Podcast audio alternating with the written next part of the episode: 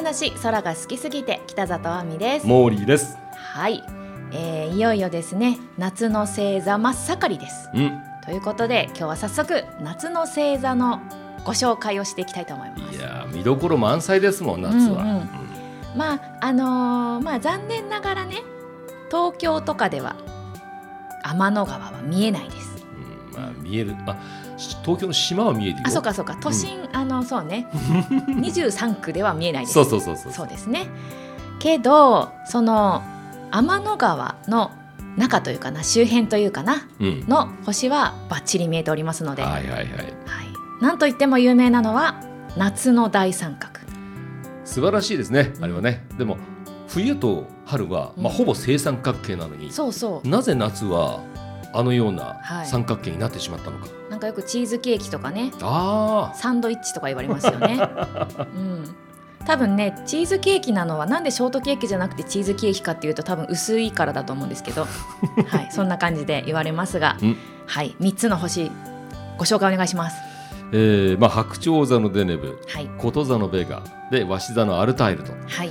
まあ、あのこの前ね七夕ありましたけれども、んはい。えー鷲座とこと座。うん。これが、まあ、いわゆる七夕の主役ですよね。そうですね、天の川挟んで両岸におりますのでベガが織姫うんアルタイルが彦星うん、と言われておりますね。白鳥座は何のためにいるんだろう？と思っちゃったりしますけどもね。うーんまあねあの七夕伝説だと2人を渡してくれるのはカササギなので、うん白鳥ではないんですけど、うん、まあでも白鳥座綺麗ですよね。私はあの本当88の星座の中で、はい。最も好きな星座の中の一つでもあるんですね。うんうん、形が美しい。そうなんです。何この美しい形っていう？ちょっと教えてあげて。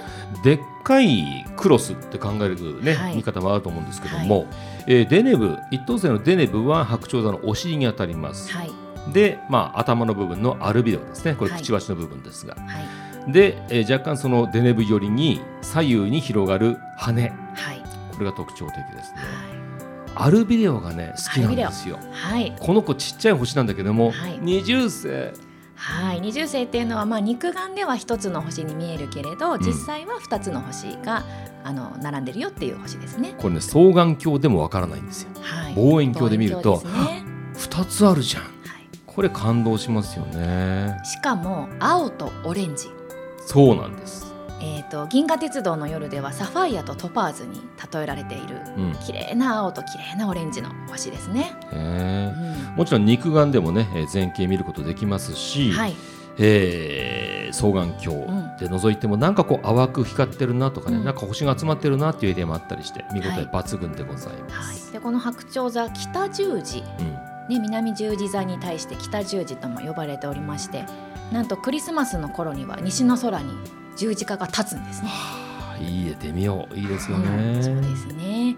さあそして、こと座はい、これはベガというね一等星が非常に有名ではあるんですがうん。このベガからちょっとこうね離れて4つの星が平行四辺形になっているっていうのが特徴的ですね。はい、でこれ肉眼ではちょっとこの平行四辺形は見つけづらいかもしれませんが、そうね。双眼鏡を使えばバッチリ。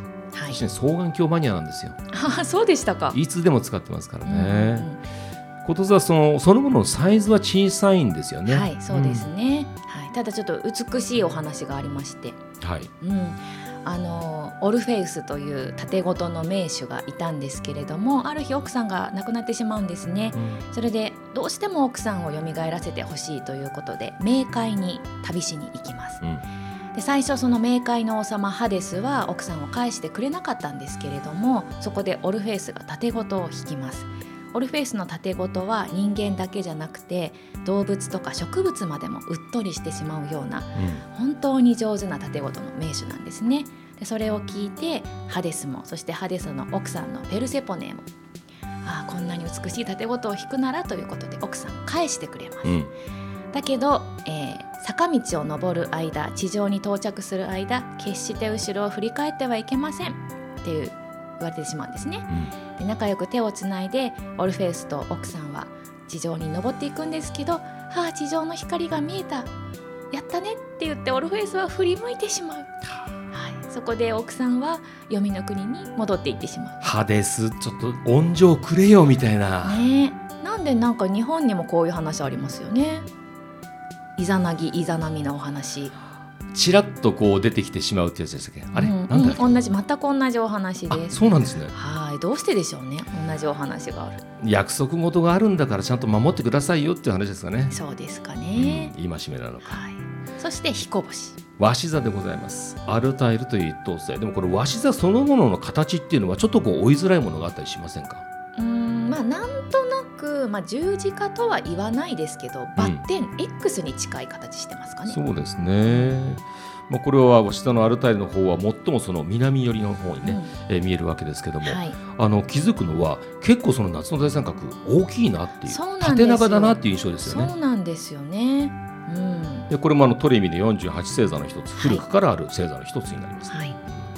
さあそして天の川を下っていきますと次に出てくるのが伊手座です。いて座はい。私いて座ってあんまり印象になかったりするんですよねそうですね。伊手座はあんまり明るい星がないっていうのと、うんやっぱりあの建物低い位置に上がるので建物が邪魔してほぼ見えないはいはいはい。と思います。でも特徴的なその星の並びがあるので、うん。ああれがいて座だなって結構分かる人ははい。すぐに分かるっていう、はい、これがですね北斗七星に対して南斗六星って言われてましてうん。飛尺が逆さまになったような形の星の並びがあるんですね、うんうんうんなのでそれが見つけられればそこ伊手座なのでちょっとチャレンジしてみてほしいかな。まあ、これも行動十二星座の一つですからね、うんうん。あの私いて座という方も多いかと思います、はいはい。半身半馬。あの上半身が人間で下半身がお馬さんの星座の絵なんですけど、うん。えっ、とケンタウルス族。うん。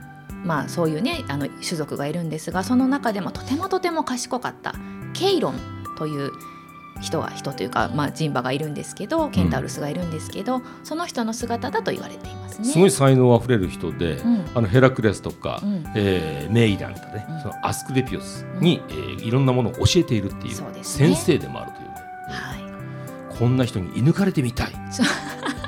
そうそうそうですか。射抜かれているのがそう。射抜かれているのがそのすぐ下にいるサソリ座。これすごいですね。設定としてもね、はい、そうです、えーこれは赤い星アンタレスがあるのでまあこれももすごく低い位置にあのあるので、まあうん都内で見るのは難しいと思いますが、うん。見ることができたらああれがアンタレスだ。サソリ座だってすぐわかると思います。あのこのサソリ座の前景も確かに私も見えるんですけども、はい。これ日本北南見えなくなるところあるので、そうですね。なかなか難しいですねこれね、うん。あの稚内なんかではあ尻尾が見えない。そうですよね、あの釣り針星とも言われておりましてあの S の字というか釣り針の形というかうんうん大変特徴的な星の並びなんですよね。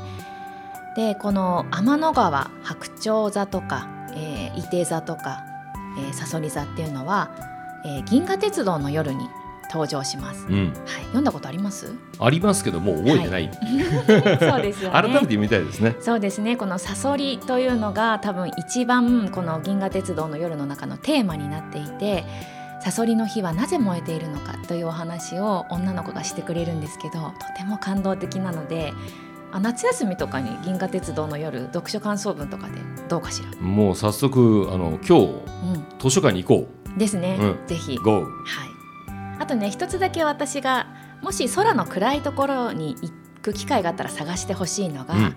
イルカ座。聞きますね。はい、鷲座の、えー左側にあります、うん。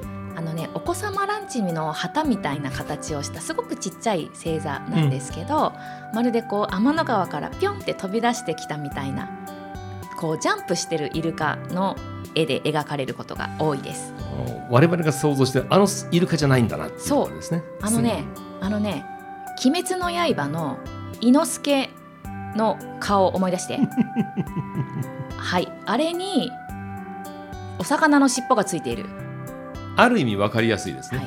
うん。みたいな形してる。ちょっと怖い顔なんですよね。製図で見るとね。はいはうん。そうなんでか知らないですけど星座絵ではイルカ座はあのイノシシみたいな顔してます。千葉みたいな、はい、そうなんですよ。ちょっと不思議ですが。もしね空の暗いところに行く機会があったら探してみてほしいです。ぜひぜひ、はい、夏の星座はこのように夏の大三角をはじめとしてその周りにあるので、まあ、都内でも比較的ああれだなっていうのが分かりやすいと思いますのでぜひ探してください、はい、えー、この番組では皆さんからもこういうお話が聞きたいなとかそういったご意見募集しています。ハッシュタグ天体話でつぶやいてください。